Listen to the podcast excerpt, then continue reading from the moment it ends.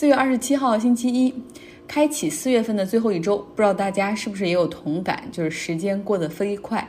周末的时候，加州经历了今年的第一波 heat wave 热天。大概呢，北加州的温度是大概二十五六度左右，非常的舒服。南加州已经上了三十度。过去这样的天气，大家都会拿着啤酒去沙滩，或者去朋友家的院子烤肉。但是因为现在是特殊情况，我只是去山上散了散步，大部分的时间宅在家里，看书、看电影、做饭。南加州的洛杉矶 County，他们严格遵守 Shelter in Place，沙滩继续处于关闭的状态。但是呢，洛杉矶附近的那个很特别的深蓝色加州的那个深红点儿，橘子郡就是共和党的支持者的郡 Orange County，他们则放松了管制。结果在周五的时候，就有四万多人去了沙滩。像现在呢，这个加州的州长虽然宣布全州都进入 Shelter in Place 居家隔离的状态，但是有一些具体的细节，比如说百姓要不要戴口罩，要不要开放沙滩。这样的细节的裁量权都在各郡 county 的手里面。那么现在看着旁边的邻居橘子郡哈，这样大大厂四开，开始允许人们聚集了。那旁边的洛杉矶市的市长发推特说：“阳光真的很吸引人，但是我们居家隔离是为了防止病毒的大肆传播。我们是 save life，我们 retreat from social life，从社交生活中退出来，是为了更好的去救别人的生命。”那些我们喜欢的地方，像沙滩、森林步道等，疫情结束之后，他们依旧会在那里。希望大家可以继续待在家中。当然了，随着天气进入春夏，美国的居家隔离政策和这个 social distancing 保持两米的社交距离可能会越来越难。像纽约州的州长科莫就说：“我知道。”让你整个夏天和三个孩子待在公寓里是件非常不现实的事情，所以像纽约州他们也在准备想办法哈，就是看看怎么样以什么样的方式重启社会，或者什么样的办法呢？比如说我在想，国家公园、州立公园、城市公园、森林这种是不是会预约登记制，然后设置一个人数的上限？那像美国的一些大学，他们也确实在想办法，在想各种各样的情况 （scenario planning）。如果说秋季学期八月份、九月份可以如期开学的话，那会怎么办？为了能够保证还有正常的这种两米左右的人和人之间的距离，上课可能还需要更大的教室，甚至体育场、体育馆、礼堂都可能会变成教室，而学生的宿舍很可能会采用酒店的形式，一个房间缩减到一个人，然后城市里的一些酒店会被付费征用，大学里的体育比赛。可能还会进行，但是不会有观众。那么餐饮业，像美国和法国一些餐饮业的大厨也开始进行讨论，如何重启。重启之后，餐厅会是什么样子？像法国的米其林三星大厨 Alan，他就希望法国政府可以尽快允许餐厅复业。他说，因为真的可能很多的小餐厅、家庭餐厅就熬不过这一劫。然后他还提出一点，就是说餐厅可以更好的去管控这种安全距离。更好的做好清洁，去餐厅就餐的风险比人去超市里买食物的要小。那美国的那个明星大厨 David 张，他则想到了更多现实的问题，比如说餐厅要如何确保每天都回家的员工是健康的，对员工进行每日核酸检测，这现实吗？另外，中央空调还可以开吗？还有就是，如果客人在就餐之后感染了病毒，那么谁来赔偿？餐厅有责任吗？他说，如果你仔细想一想，真的是细思极恐。美国和欧洲的一些米其林餐厅为了为了有一些收入进账，也有不少的。高级餐厅推出了外卖套餐，客人网络下单付费，然后他们就提供送餐或者自提服务。但中间有两点很难，第一个就是就是米其林餐厅或者西餐里面注重的都是摆盘儿，还有各种酱汁，放到一个这种方便饭盒里面，不论它是纸的还是塑料的，就会破坏了它的美感以及这种。汤汁之间的距离，我订过几次西餐，就是完全没有造型。随着温度下降，口感也会变差。第二点呢，对于餐厅的难点就是不好估计订单的量，要么食材准备的太多了，要么就是食材不够。国内呢，我一查五一的假期会有五天，所以也很想听听各位会怎么过节。我们国家的意图很明显啊，就是现在既然疫情已经平稳了，我们是时候拉动消费、带动经济。国内的疫情除了哈尔滨和北京的朝阳区之外，其他地方真的还很不错，包括武汉都实现了全部清零，哈，真的很棒。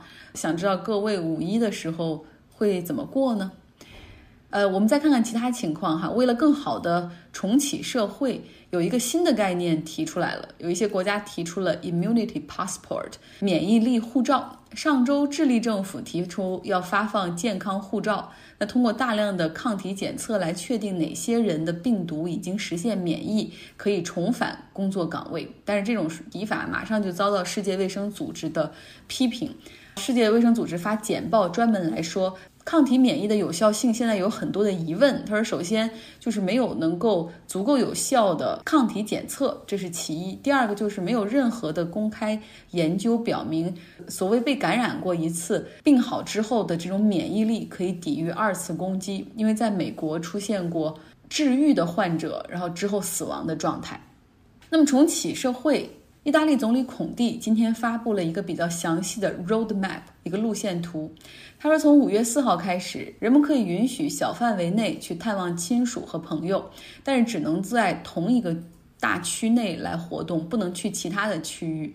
可以允许葬礼在户外举办，但是参加人数不得超过十五人。公园也将重新开放，运动员。将可以开始恢复单独的户外训练。五月十八号之后，他们可以进行集体训练的恢复。酒吧和餐厅可以开始提供外卖服务，像美容美发，他们则会在六月一号之后恢复营业。五月十八号还将有图书馆和博物馆恢复运营，但这一切的前提，孔蒂强调必须要保持一米左右的 social distancing 这样的距离。作为意大利人生活的一部分，教堂哈这次并没有在这个 reopen 的名单之中，可能是因为考虑到教堂太难以控制人流了，而且整个那个环境会太封闭。西班牙今天可以允许孩子们出门了，这是六周以来的第一次。像我有个同事，他在他在西班牙住，然后我们每次通电话的时候，背景能听见他孩子的各种 screaming，就啊尖叫声。他说，因为六周没有出过门，孩子们变得很暴躁哈，所以他们现在终于可以带孩子出门放风了。那德国呢？今天开始要求所有乘坐公共交通的人都必须戴口罩，所以口罩的需求量大增。英国方面。他们的首相 Boris Johnson 会在周一的时候返回工作岗位。入院之后到现在，他已经休息了二十天左右。COVID-19 的疫情让明星变得和路人一样，哈，比如生活在爱尔兰都柏林附近的海边小城 Ducky，居民们就能够看到那个好莱坞明星马特·达蒙和我们一样穿着帽衫出门买菜。马特·达蒙和他的妻子以及三个孩子，他们没有在自己的老家洛杉矶好莱坞那边去 shelter in place，而是选择留在了爱尔兰。因为疫情之前，马特·达蒙正在在此拍摄雷利·斯科特的新片，所以他的一家人也是在爱尔兰当地 Ducky 这个地方，通过 Airbnb 租下了一个海边的别墅，哈。疫情开始在欧美大爆发之后，他们也决定不冒险赶飞机回到美国，就待在爱尔兰这个小城 Dalkey 生活一段时间。那 Airbnb 的这个房子字很好哈，大概有五个卧室、五个卫生间，而且面朝大海，还有海滩。每周的租金是七千六百美元，还有这个游泳池、桑拿房。那马特·达蒙呢，还租了一个小车哈，因为在当地，不论是采购食物啊，还是带孩子们出门、带家人出门，都需要车。爱尔兰呢，也有居家隔离的政策，但是因为病例和人口都比美国要少很多哈，所以自由度也还是要高一些。像 Dalkey 这个小城有总共八千人，而且爱尔兰人也比较酷，基本上当地人都会假装不认识他，或者是见怪不怪。因为他们不希望让明星感觉到他们是没见过大场面的人。要知道，像 U2 乐队的 Bono，还有这个声音像天籁一般的恩雅，也都住在爱尔兰。像马特·达蒙，他有一次和家人去一个海边的咖啡吃饭。然后服务员们其实认出来他之后，一直都 play cool 哈，就是假装不认识，也不打扰他们。直到他们买单的时候，这个服务员才说：“你可不可以去呃我们外面的招牌下面给我们拍个照留念呢？”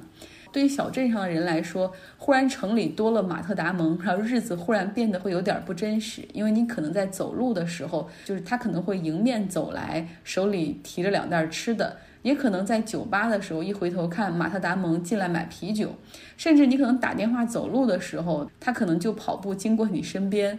那当地有一家餐厅的店主希望马特达蒙可以去帮他帮他的产品拍个照片，又不好意思去打扰他，跑去马特达蒙家门口留了一盒餐厅特制的食物以及一个便条，然后就说：“Hi Matt，可不可以呃拍个照，然后发到我的邮箱里呢？非常感谢。”所以这就是可爱的爱尔兰 Lucky 小镇的人。最后说一说软银的情况吧。软银他们在二零一九财年，他们这个财年截止日期是今年的三月份哈，这个亏损高达一百二十五亿美元。像激进的投资者 Illinois 资本也已经也已经在低点大量的买入软银，然后准备逼宫孙正义。孙正义的办法，暂时灭火的办法就是通过。二百三十亿美元来进行一个股票回购计划，支撑股价。但是钱从哪儿来呢？孙正义他要质押了百分之六十的股权贷的款，哈。